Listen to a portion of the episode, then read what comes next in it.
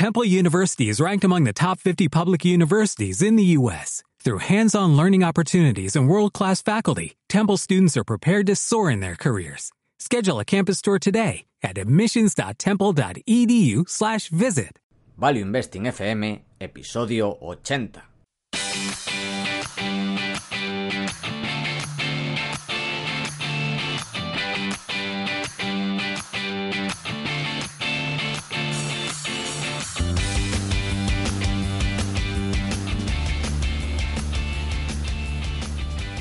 Hola, soy Paco Lodeiro. Bienvenido a Value Investing FM, el podcast semanal en el que te ayudaremos a sacarle partido a ese dinero que tanto cuesta ganar ¿Cómo? A través del método de inversión más seguro, sensato y rentable, el Value Investing. Te recuerdo que si quieres empezar a sacarle partido a tus ahorros y no sabes por dónde empezar, tienes a tu disposición mi curso gratuito de introducción a la inversión en bolsa en la web www.academiadeinversión.com. Y yo soy Adrián Godás, colaborador de Academia de Inversión y fundador de Hacia el Danubio, el microblog donde encontraréis temas que van desde Dostoyevsky hasta minas subterráneas en el Congo. Esta semana tenemos un programa, pues no de entrevista, sino de sesgos y, y psicología, donde hablamos de los top 20 sesgos cognitivos que nos afectan al invertir en bolsa, puesto que este es un tema que sabemos que os interesa mucho. Sí, que estuvimos debatiendo hasta hace nada si vamos a llamarle top 20 o doble top 10, porque bueno, aquí lo que vamos a hacer es que cada uno de nosotros hagamos su top 10 de sesgos cognitivos. Ya, eso sí, son diferentes. Nos hemos puesto de acuerdo para no repetirlos.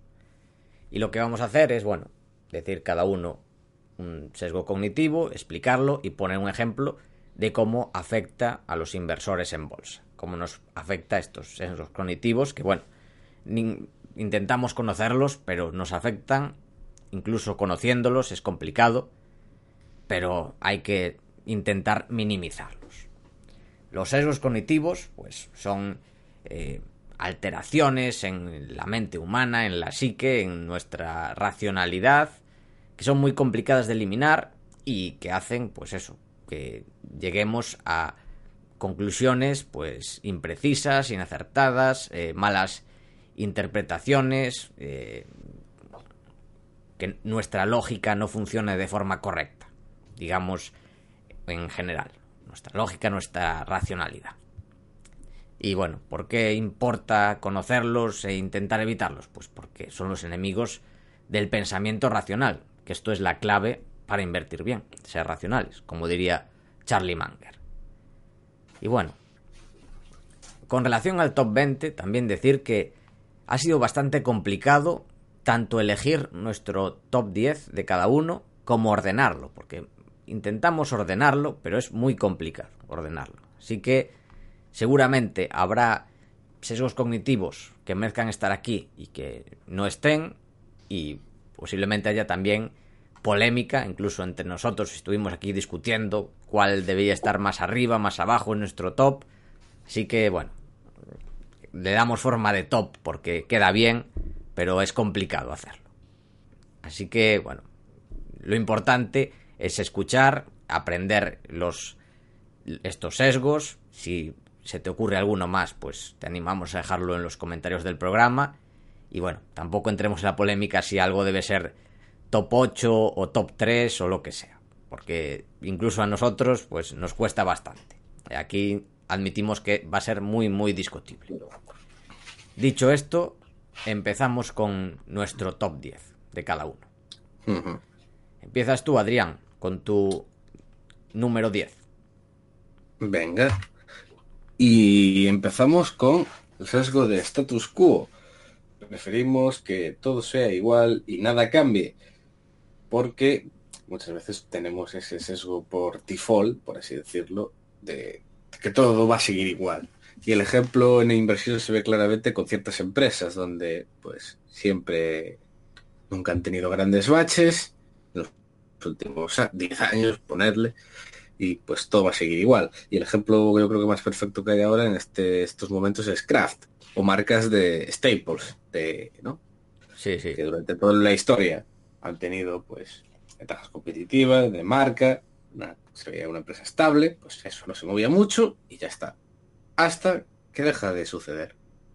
Claro, parece que con Internet, pues estas ventajas mm, se están deteriorando bastante. Y bueno, lo está sufriendo, estas compañías lo están sufriendo en sus cotizaciones. También esto puede ser al revés. En negocios que tradicionalmente eran malos se vuelven buenos. Es más complicado que suceda, pero puede suceder. Por ejemplo, esto es lo que apuesta Buffett con las aerolíneas. Dicen que ahora, según él, pues se han vuelto más racionales y ha comprado eh, acciones de las principales aerolíneas estadounidenses. No sé mm, si esto sucederá, pero bueno, por lo menos él demuestra esta forma diferente de pensar, que siempre ha sido un hater, odiador total del sector. Así que, bueno, es algo curioso. Continúo con mi número 10, que es el falso dilema. Falso dilema es cuando ponemos una, por un lado, una situación, un punto de vista, y por otro lado el contrario, donde hay que elegir entre una y otra, pero no es necesario. Por ejemplo, esto lo hemos comentado aquí. Invertir en acciones o en fondos. Pues un inversor no tiene por qué tener este dilema. Tú puedes invertir en acciones, una parte de tu patrimonio, y otra parte en fondos. O inversión activa o inversión pasiva. Pues lo mismo, puedes tener una parte de inversión activa en fondos value, en acciones, en lo que veas, y una parte y la otra parte en inversión pasiva. Este es un ejemplo de falso dilema. Adrián, hmm. tu top 9. Sesgo de disponibilidad. Básicamente le damos más importancia a aquello que nos viene inmediatamente a la mente. El caso perfecto es Facebook. Que cualquier inversor piensa en Facebook y lo primero que le viene a la mente son cosas malas. Que hmm. sí, privacidad, que sí, del Departamento de Justicia, todo cosas malas. Claro, no ir más allá. Muchas veces pensamos en una empresa y lo primero que nos pasa a la cabeza y no hacemos pues investigación más profunda o no hacemos pensamiento de segundo nivel, como diría Howard Marks. Sí, ese también es muy interesante. A ver, todos son muy interesantes. Es muy complicado hacer un tope. Cada vez eh, se hace más complicado. Bueno, pues el mío, el siguiente es... Bueno, son dos. Los he puesto en conjunto. Que son post hoc ergo propter hoc y cum hoc ergo propter hoc. ¿Qué quiere decir? Bueno, el post hoc ergo propter hoc es cuando algo sucede después, entonces pensamos que es la consecuencia de, de lo que ha pasado antes. Y lo mismo con cum hoc ergo propter hoc. Lo que pasa es que estos son cosas que pasan a la vez. Aquí un ejemplo claro es el indicador de la Super Bowl. No sé si lo conoces, Adrián, Hombre. Que es uno de los más precisos. Por supuesto, es, perfecto. Que es.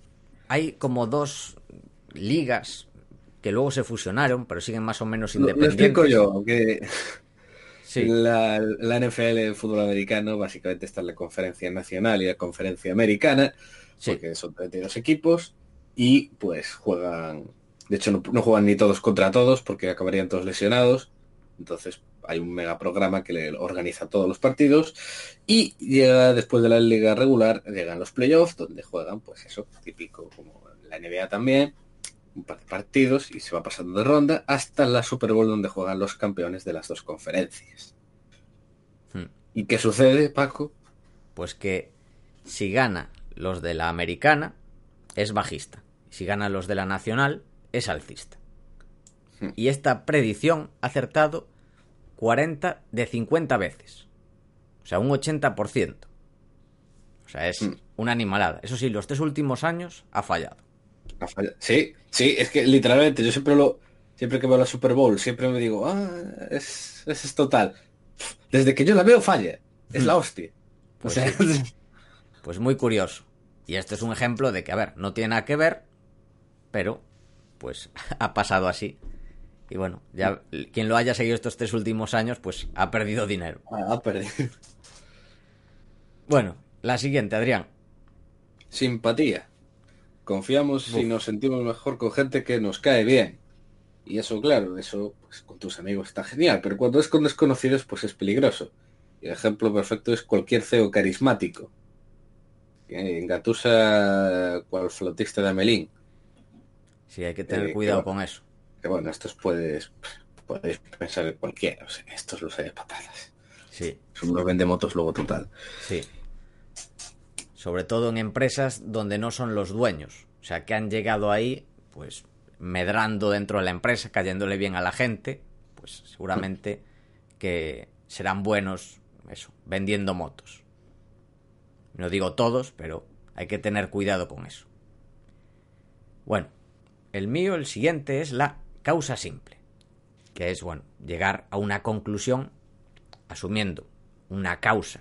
Bueno, como bien dice el, el sesgo, una causalidad simple, cuando en realidad lo normal es que algo suceda por un conjunto de causas, no una. Mm. Por ejemplo, decir, bueno, es que la acción ha caído por no haber cumplido con el guidance, por ejemplo. O esta empresa va mal porque Trump con los aranceles o lo que sea. O porque ha subido el precio de una materia prima. O porque el management ha eh, tomado una mala decisión en esto. A ver, lo normal es que sea, aunque sí que pueda haber una causa más importante que otras, y eso sí que tiene sentido, suele haber un conjunto de causas. Y hay que intentar no caer en este simplismo, aunque a veces es complicado. A todos nos pasa. La siguiente es la top. ¿Ya? Mm, siete. No, diez. No, ocho. Siete. Siete, sí. No le pusimos los números. Andamos un poco perdidos. somos así de cerebritos. Sí. Y el siguiente es el sesgo del falso consenso. Es sobreestimar el grado de acuerdo eh, que tenemos nosotros con los demás. Básicamente, tendemos, esto es súper habitual en bolsa, a pensar que mm, yo tengo una idea, la gente de tu alrededor la compra, entonces tenemos que pensar que es que todo el mundo la tiene. Todo el mundo en Twitter tiene IPCO, todo el mundo tiene Burford.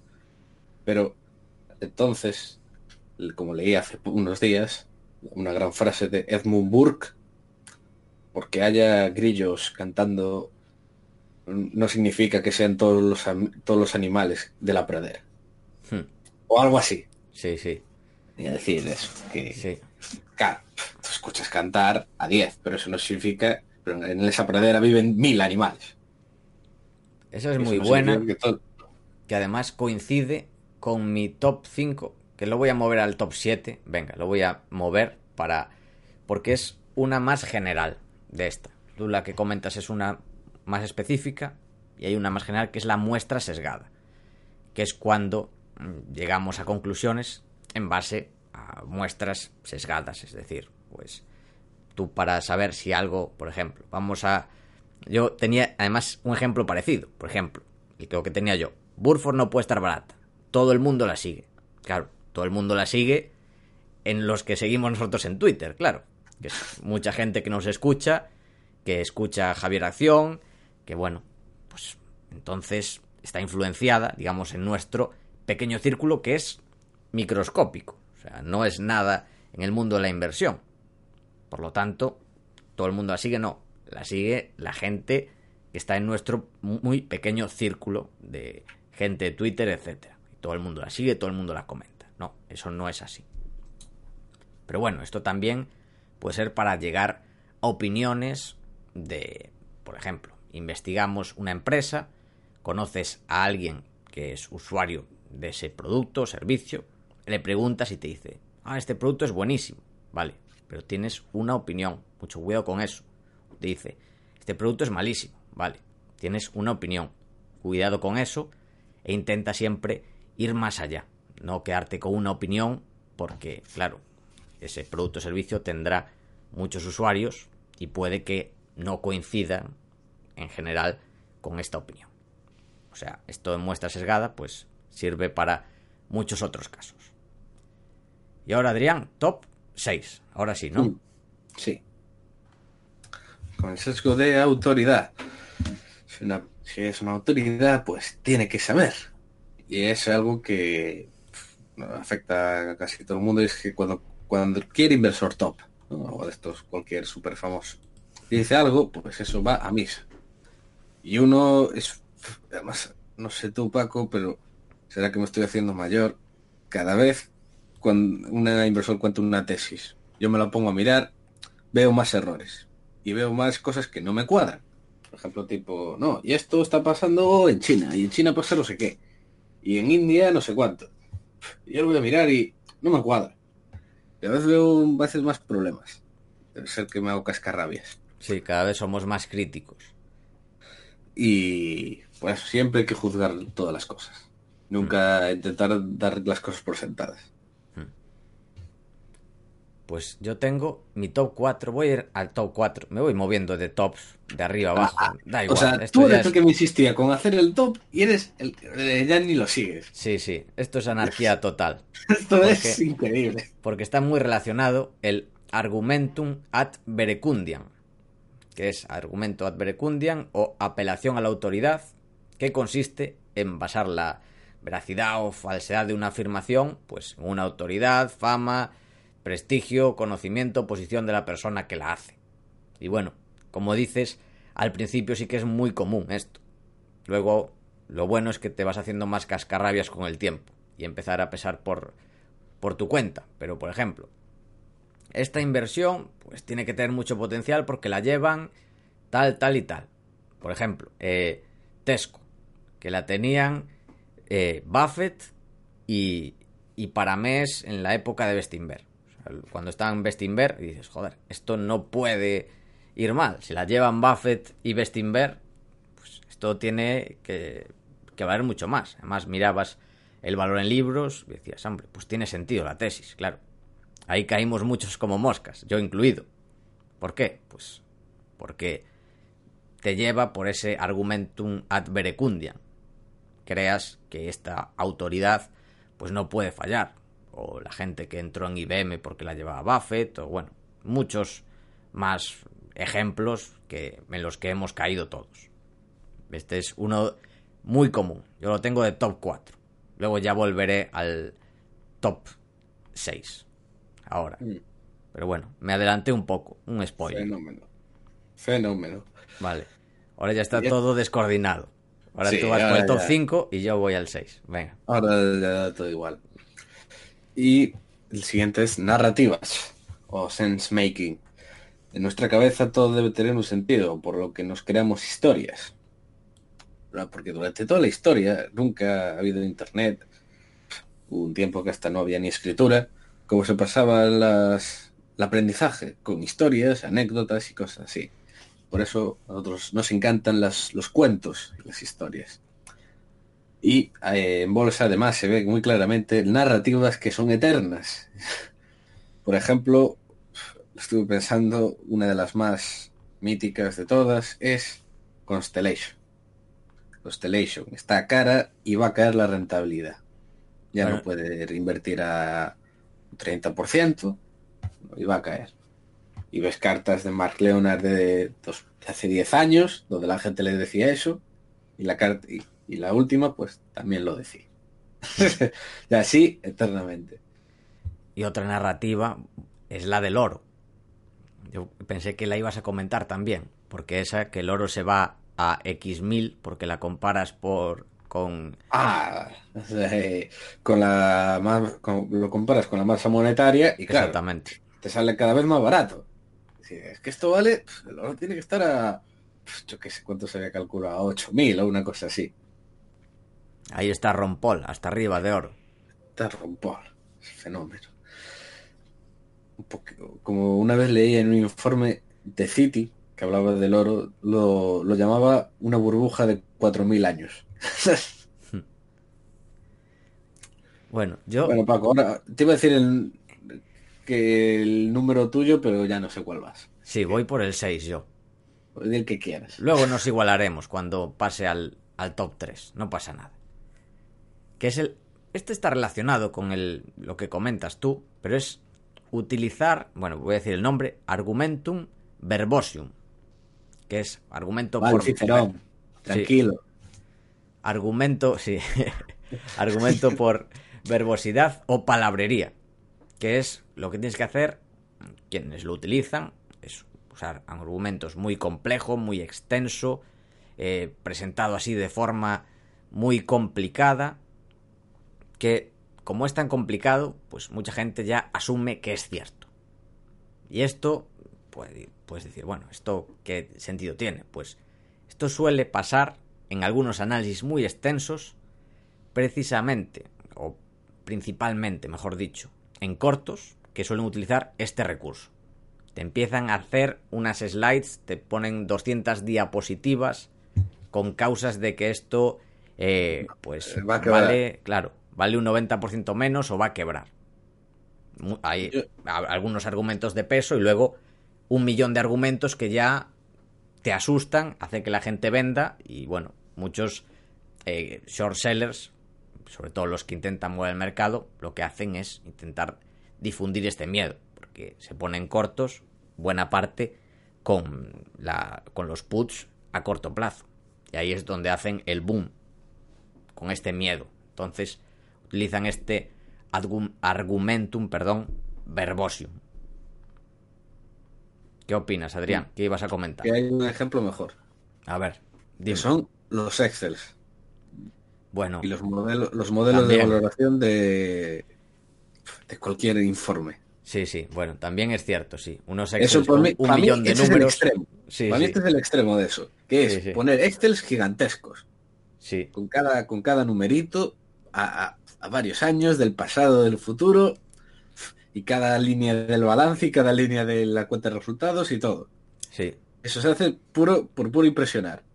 Con lo que va a comprar el, la secretaria, todo, no puede faltar nada en esos Excels. Sí, sí.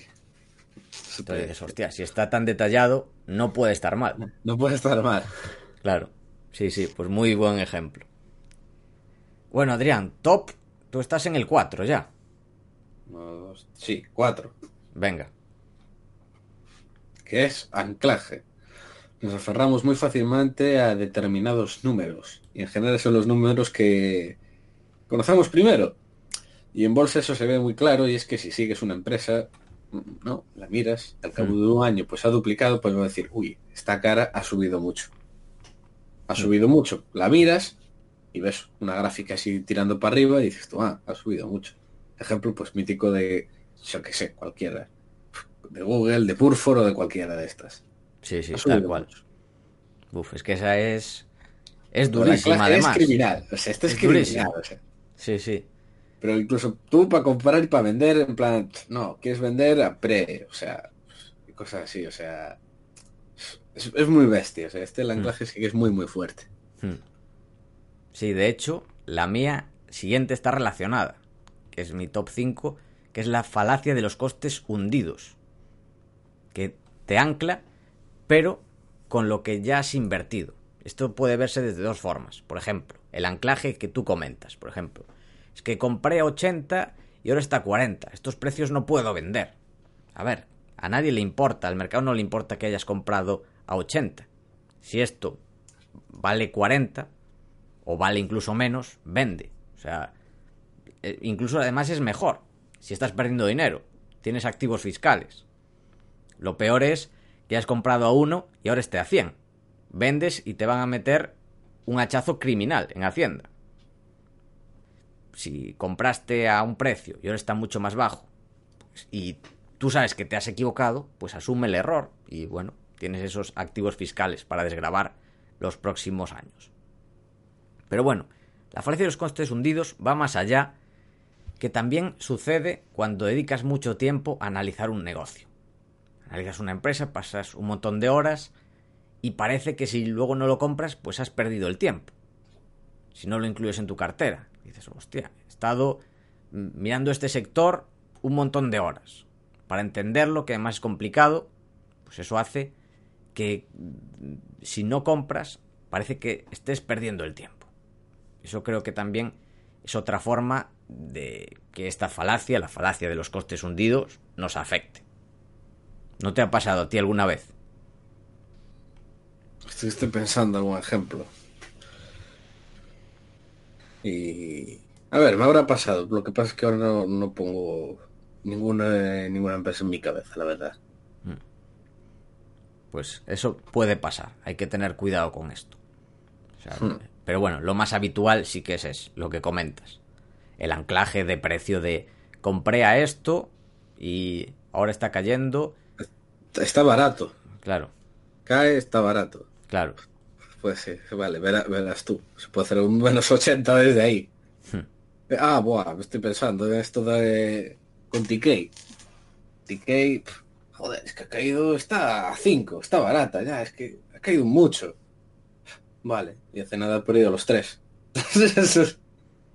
Sí, eso con todas. A ver, con todas las que han caído, sí que el anclaje o las que han subido. Hmm. Es muy complicado desanclarse. Creo que es, sí, de los más complicados de, de no caer en este sesgo Hmm. cognitivo. Y bueno, ya estamos en el top 3, ¿no? sí, tuyo no sé. Sí, ya está, yo ya estoy en el top 3. Ahora ya estamos Vale, igualados bien. otra vez. Bien, ¿hay más frases en latín? Las mías, sí, claro. Sí. Ah, por supuesto, muy bien. Obviamente. No me decepcionas. Claro. Son del mi top 3 son dos en latín. Bien.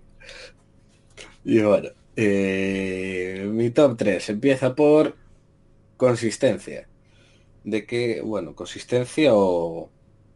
¿Cómo se llama? Eh, Bueno, es que había otra palabra para decirlo, pero no me... Sí, el- era de los de de los de Cialdini. Sí, Es- ¿cómo era? ¿Cómo, cómo lo llamaba? ¿Consistencia o...? Compromiso y consistencia. Sí, consi- eh, sí. Compromiso y consistencia. Hmm. Que básicamente tenemos que ser... eh, Ah, coherencia, joder, no me salía el nombre. Ah, sí, compromiso y coherencia. Compromiso y coherencia. Tenemos Sí. que ser coherentes en todo. Y es que si no el cerebro nos peta. Una vez que hemos hecho un commitment, hemos hablado, escrito, opinado, somos incapaces de negarlo. Aunque nosotros mismos hayamos cambiado de opinión. Pero con el resto tenemos que ser consistentes. Y el caso extremo, pues es eso, comentar una idea de inversión en público. Una vez que la comentas, pues dar la vuelta, venderla, pues sobre todo a ver si eres particular, pues te da más igual, ¿no? Pero si eres un profesional, uff. Imagínate presentar una idea en Iberian y que al cabo de una semana tengas que cambiarla. Sí, La cambios de opinión. no lo va a hacer.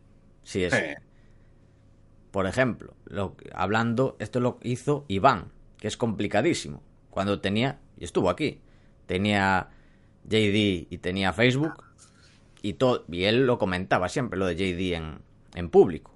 Y la vendió para ir a tope en Facebook. ¿Por qué? Pues porque no tiene este compromiso, esta necesidad de coherencia. ¿Cuál es su coherencia? Pues buscar la mayor rentabilidad. Y ya está. La coherencia no es tener una acción porque has dicho que consideras que está muy barata. Si ves que una es más barata y más segura, pues te mueves y ya está. Y para mí, ese tiene que ser nuestra coherencia como inversores. No casarse con acciones, sino casarse con buscar buenas rentabilidades y bajo riesgo. Esa es la coherencia que debemos buscar todos. Las acciones son herramientas y ya está. Y eso es lo que hay que grabarse en el cerebro. ¿Qué te parece, Adrián? ¿Estás emocionado? sí, es que ha sonado tan bonito. Sí. A ver, vamos, quiero más frases de Cicerón. Sí. No, la verdad es que eso lo tengo, pero bueno, la última es es en latín. Estoy mirando, no. La siguiente, generalización inapropiada o prueba con ejemplo. ¿En qué consiste esta falacia lógica? Pues digamos que lo que se hace es con ejemplos concretos probar un caso más general. Por ejemplo, esto ya lo escucharéis todos los que estáis aquí. Pues invertir en bolsa es muy peligroso. Mira lo que pasó con X empresa, con GoWex, con Pescanova, Banco Popular. con Banco Popular, con ejemplos de Estados Unidos, con Enron, pues lo que queráis. Entonces, como hay casos concretos que han salido mal, entonces invertir en bolsa es muy peligroso. Obviamente lo es si inviertes solo en una empresa y porque está de moda y obviamente si juegas así sí que es muy peligroso. Pero si aprendes, si dedicas tiempo a aprender, si tienes una cartera diversificada, pues puedes mitigar ese peligro. Pues esto hay que no centrarse en los ejemplos de peligro, sino en cómo mitigar este peligro. O también, invertir en empresas de Internet es muy peligroso. Mira lo que pasó en labruja.com, o poniendo ejemplos, mira lo que pasó con MySpace, mira lo que pasó con Yahoo o con las que quieras. Pues es peligroso si no analizas bien cada negocio, no inviertes a, o sea, es peligroso si inviertes a cualquier precio, como estaba en laburbuja.com, si no buscas empresas que tengan ventajas competitivas, no las sigues para que estas ventajas competitivas no se deterioren, en fin.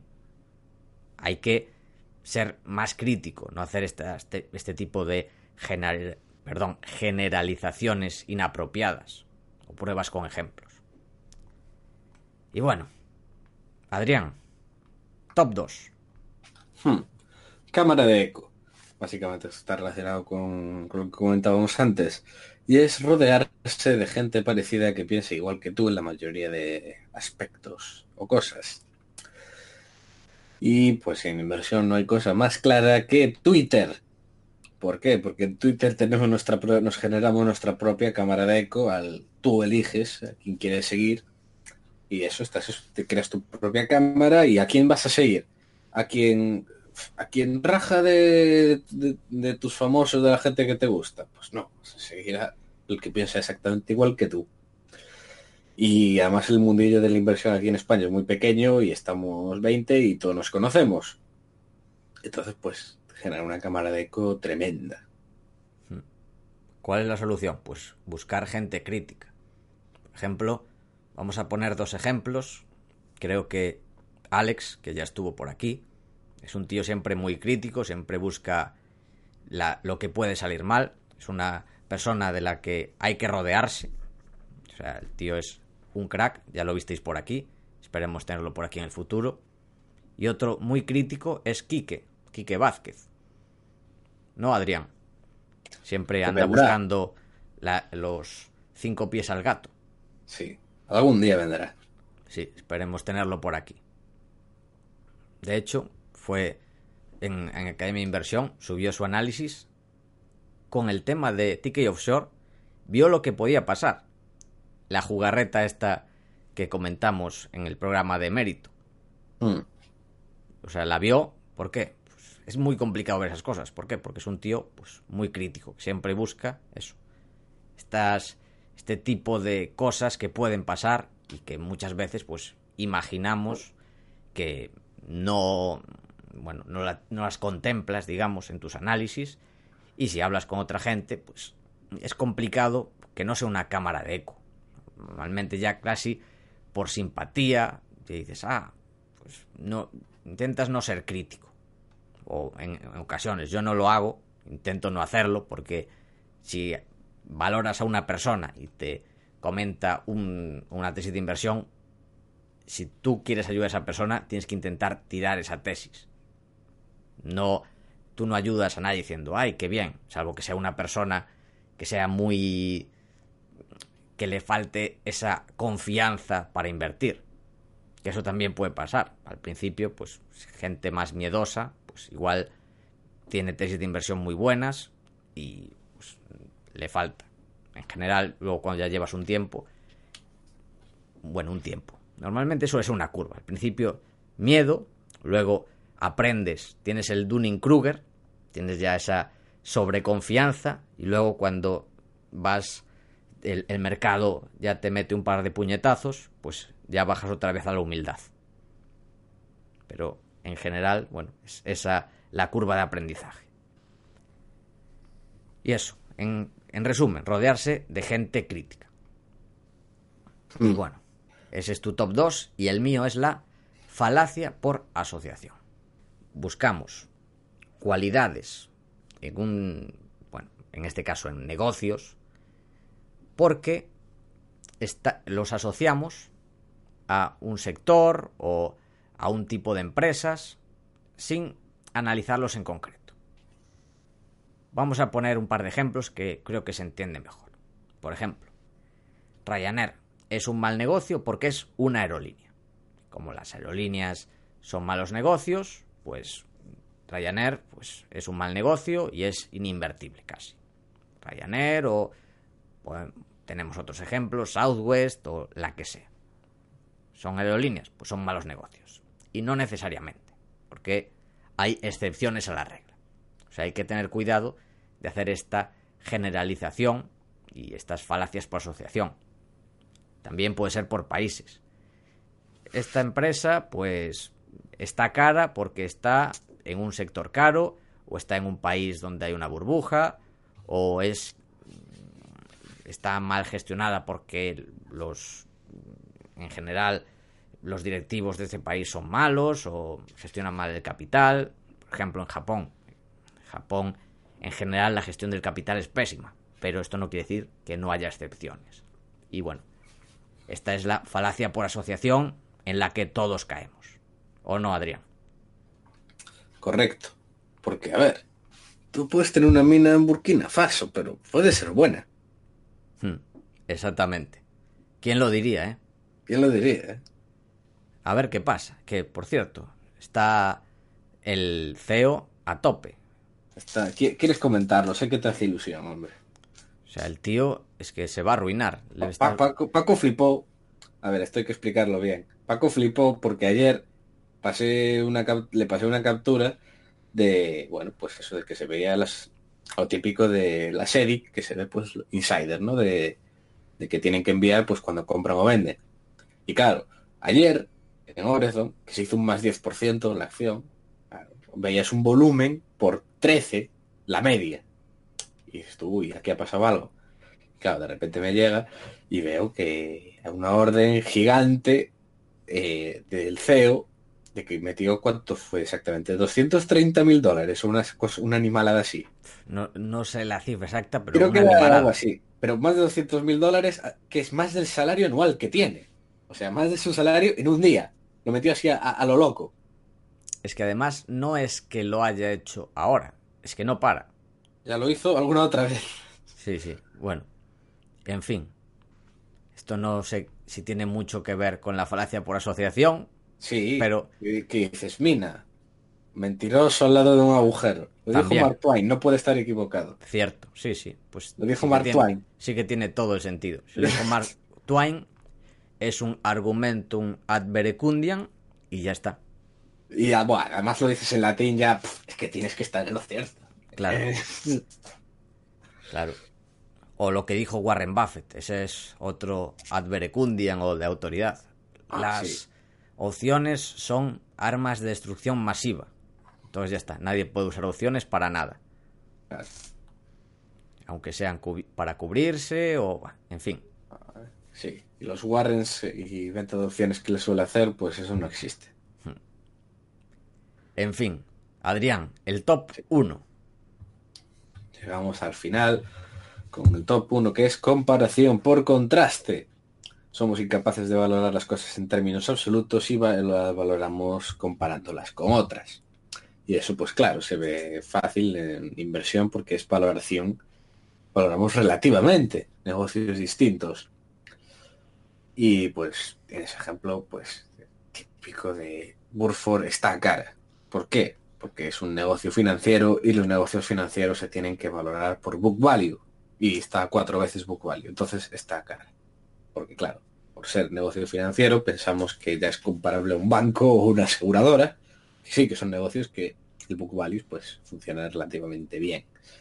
Y no es así. Cada negocio tiene que ser valorado en sus propios términos. Exacto. Los bancos, pues dices, a ver, este banco está a 0,8 book value. Pues está barato. Si, bueno, es que los bancos ya son otra, otra cosa, porque a saber el book value real. Sí también. Pero bueno, funcionan así, mucha gente. Ah, está a 0,8 book value, pues está barata. Está a 1,6 book value, está cara. Hmm. El ejemplo perfecto ahora mismo, que son los coches. Sí, también. La, bolsa media per 15. Todos los negocios en general ahora, pues, pues, tienes a múltiplos parecidos, para arriba, para abajo, y tienes a los coches que están a per 4. Conclusión, hay que comprar coches, están baratos.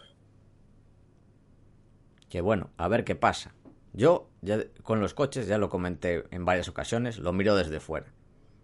¿Tú qué opinas de los coches? Antes de decir mi top 1. ¿Value Trap? Yo, yo creo que sí, ¿eh? O sea, yo creo bastante que sí. Yo, la verdad es que no lo sé. O sea, yo me mantengo al margen. Porque la gente hace, recuerdo quién me decía, no, es que Fiat a, a dos años está per uno. Te digo, vale, desde que me lo has dicho se ha hecho un, a, un menos 40. Ahora ya está a menos todavía.